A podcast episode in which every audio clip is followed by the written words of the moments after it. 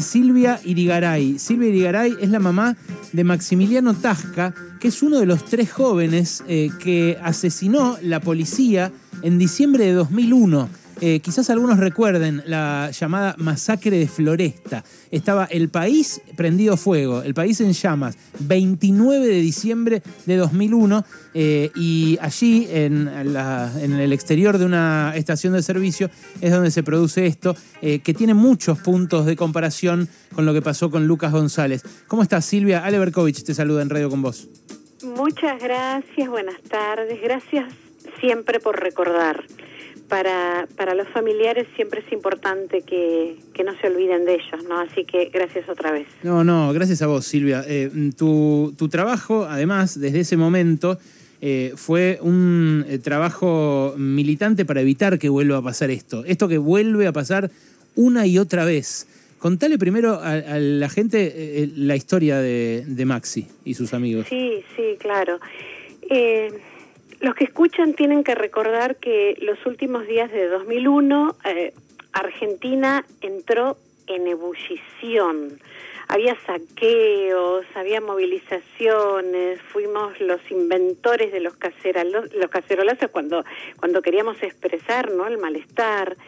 Eh, yo siempre eh, le eché la culpa de alguna manera al presidente que teníamos, Fernando de la Rúa, porque él creyó que mandando a reprimir iba a calmar a un país.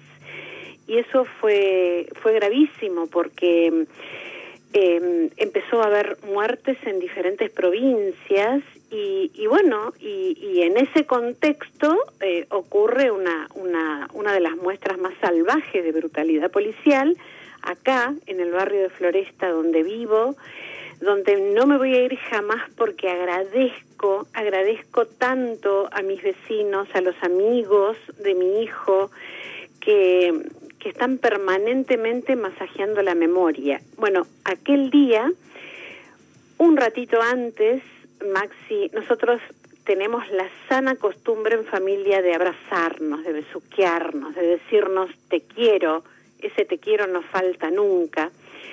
Y, y, bueno, y Maxi me cuenta, ¿no? Y me dice, bueno, mira, mami, me voy a ir primero a Zipalki, que es un arte marcial que él practicaba desde muy pequeño. Después se iba a tocar percusión, porque estaba en una murga, en los pecosos de Floresta. Y por último, era eh, casi fin de año. Entonces eh, estaban las las cenas, los brindis. Y bueno, acá a pocos metros de casa, un una confitería, un, bar donde había mesas de pool y donde fue el punto de encuentro. Maxi acababa de recibirse de una licenciatura en relaciones internacionales.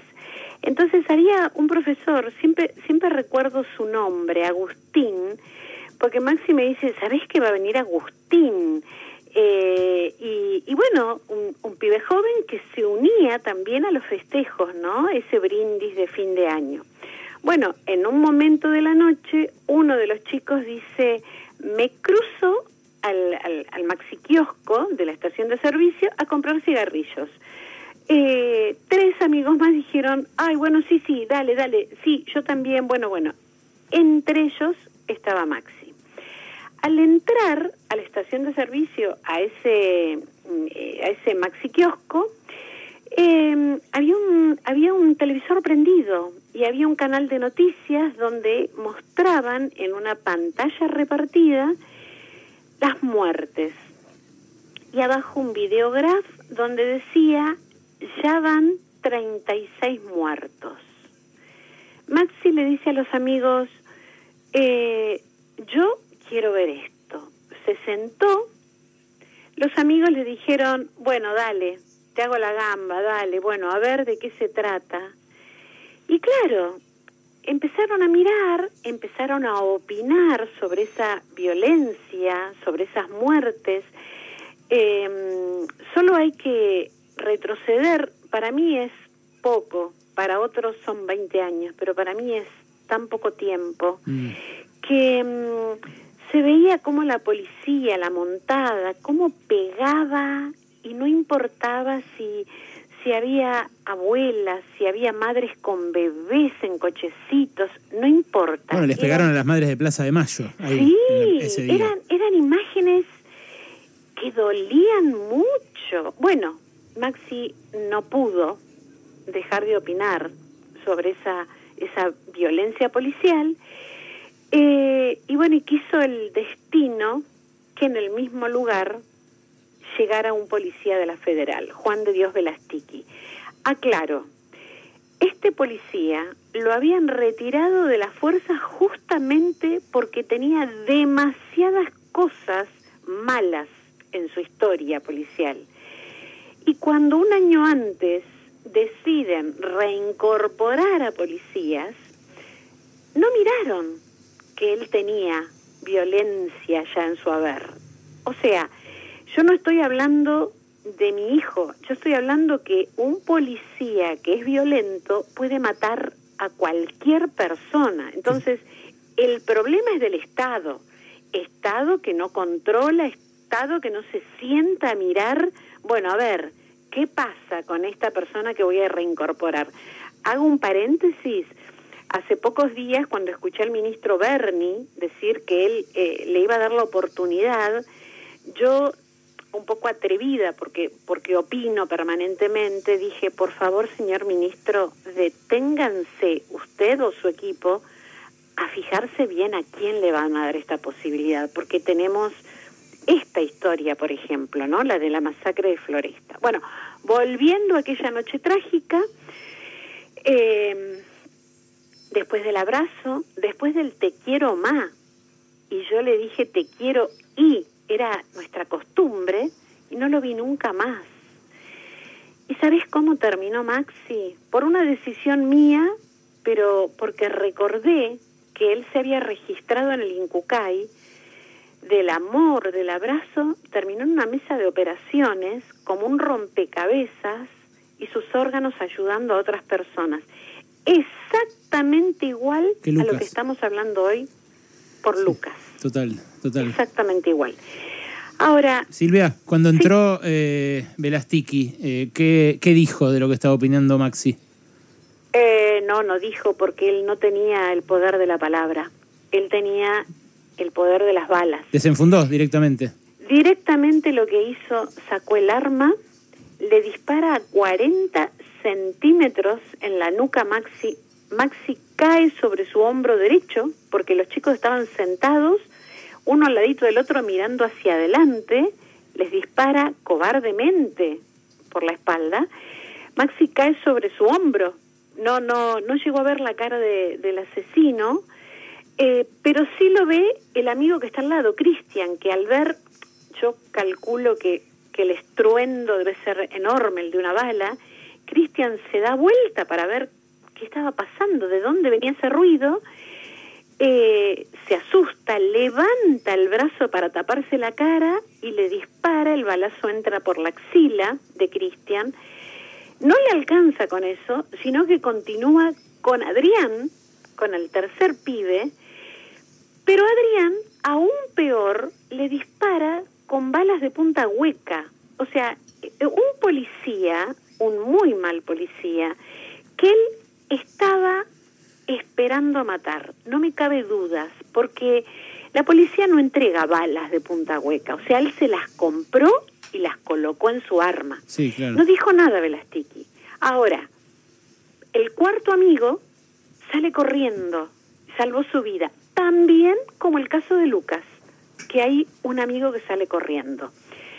Cuando termina de hacer todo esto, Velastiki lo que hace es toma de los pies a Maxi, lo arrastra más o menos 9, 11 metros, donde va dejando sangre, eh, vuelve a entrar al kiosco, lo agarra de la remera, lo levanta a, a Cristian, muerto, lo levanta, sale al playón, se lo tira arriba del cuerpo de Maxi, pero antes saca un cuchillo, o sea, un arma, planta un arma, también como acá estamos hablando de Lucas, saca debajo de, su chaleco antibalas, saca un cuchillo, un cuchillo de cocina, un tramontina, y se lo pone en la mano de Cristian. Como Cristian el cuerpo estaba caliente, pudo esa mano hacer que pueda apretar el cuchillo. Vuelve al interior y Adrián ya se había arrastrado, porque tenía un hilo de vida, se había arrastrado hacia abajo de la caramelera del kiosco. Y Velastiki lo que hace por teléfono, llama al comando, llama a la comisaría, que en ese momento era la 43, y les dice, bajé a tres cacos. Del otro lado le dicen, muy bien, don Juan, tres cacos menos. Eh, pasaron pocos minutos, por supuesto, no había dudas. Tanta sangre derramada. Eh, no había dudas, ¿no? Que, que, que había cometido él.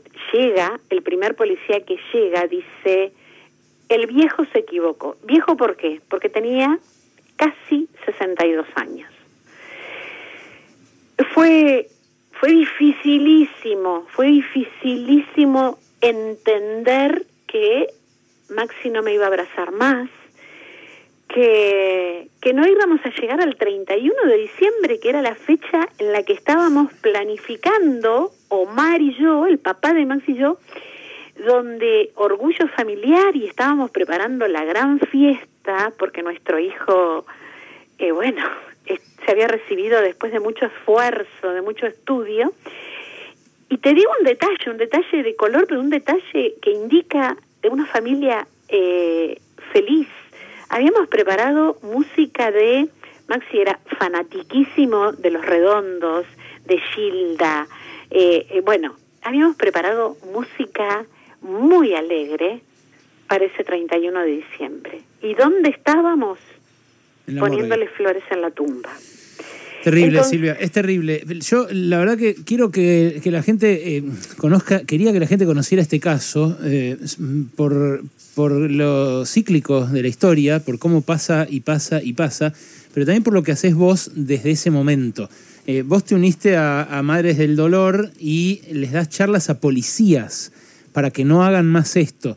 y vos le dijiste a, a, Vicky de Masi en el diario AR, eh, que crees que eh, quizás alguno de estos eh, tres policías, los que mataron a Lucas González, por ahí pasaron por alguna de tus charlas. ¿Es así?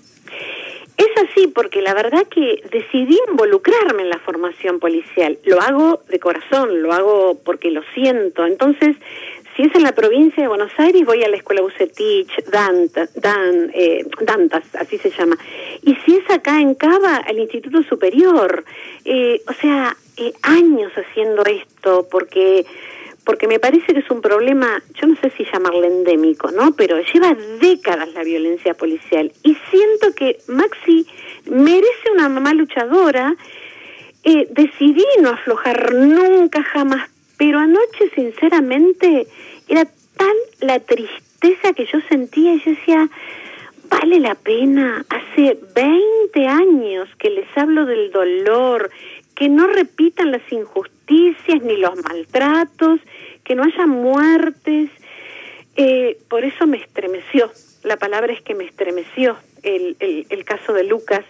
Eh, inmediatamente eh, conseguí el teléfono de la mamá, a la que le dije que por supuesto voy a dejar pasar tres, cuatro días, no es el momento para abrazarla, pero, pero cuando hago esto, que lo hago con mucho amor, yo ya llevo en mi cartera muchos paquetes de pañuelitos porque porque lloramos juntas con esa mamá que sufre, con ese papá, y que para mí, que han pasado los años, es lo mismo. Miren, les voy a contar algo. Esto, que vos estás eh, contando, eh, que yo no conocía, que Velastiki había, había sido retirado antes de la fuerza y luego reincorporado, eh, es algo que cíclicamente la política propone como solución, más allá de lo, que, de lo que la policía haga, que ahora te quiero preguntar eso, pero la política todo el tiempo está proponiendo eso. De hecho, Bernie este año hizo eso mismo, reincorporó a policías que habían sido retirados. Exacto, pero pero yo no digo que eso, yo no soy quien para decir estoy, eso está bien o está mal. Soy simplemente una mamá que con tanto dolor creo que tengo derecho de opinar. Yo eh, lo que digo es, pónganse a ver qué pasó antes, si fue un buen policía o no. Entonces, Eh, en este caso, Velastiki eh, tenía cosas muy feas en su haber. tenía, tenía un sobrenombre que era el trotador, porque él eh, hacía trotar cuando a alguien no le gustaba lo que decían y a los palazos limpios los golpeaba. Entonces, eso es lo que no hay que hacer, pasar por alto. Ahora, Silvia, vos cuando vas y das esas charlas, mm. eh, eh, ¿qué, ¿qué, pensás de lo que pasa eh, sistémicamente en las fuerzas de seguridad? Porque cada vez que pasa algo así, sale, en este caso el ministro de Alessandro o Horacio Rodríguez Larreta, a decir, son policías que se desempeñaron mal pero son se desempeñan mal eh, los de Luciano Arruga, los de Sebastián Bordón, eh, los de el, año pasado el, tucumano que agarraron ahí en la, en la carrera de caballos, eh, los de, bueno, todo el tiempo se, se, comportan mal. Entonces no es algo aislado, es, es, algo que, que pasa sistemáticamente. ¿A vos ¿qué, qué, te parece que debería cambiar en la formación de los policías para, para que no pase más esto? A mí me parece que yo sola no puedo con todo. La verdad es esa. Entonces, en, en la parte de formación policial tendrían que invitar a más familiares de estos casos. Lo que a mí me pasa personalmente es, eh, escucho el ruido de los mocos, porque lloran, porque, porque se le caen los mocos. Y no a todos, no a todos, pero están los que, los que me dicen, eh, yo le prometo que no voy a ser, como usted dice, fácil para el gatillo. Y a mí eso, yo les creo. Eh, me pasó que, que eh, hace unos años atrás la gobernadora de Catamarca una noche me llame y yo la verdad no sabía quién era la señora, ¿no? Este y me dice, "Soy Lucía", ¿no? Y yo la verdad pensé que era una víctima que necesitaba contención y después me explica, "No, no, no, soy la gobernadora de Catamarca quiero invitarla porque hay 500 cadetes que están por salir a la calle, les vamos a entregar un arma y quiero que la escuchen a usted.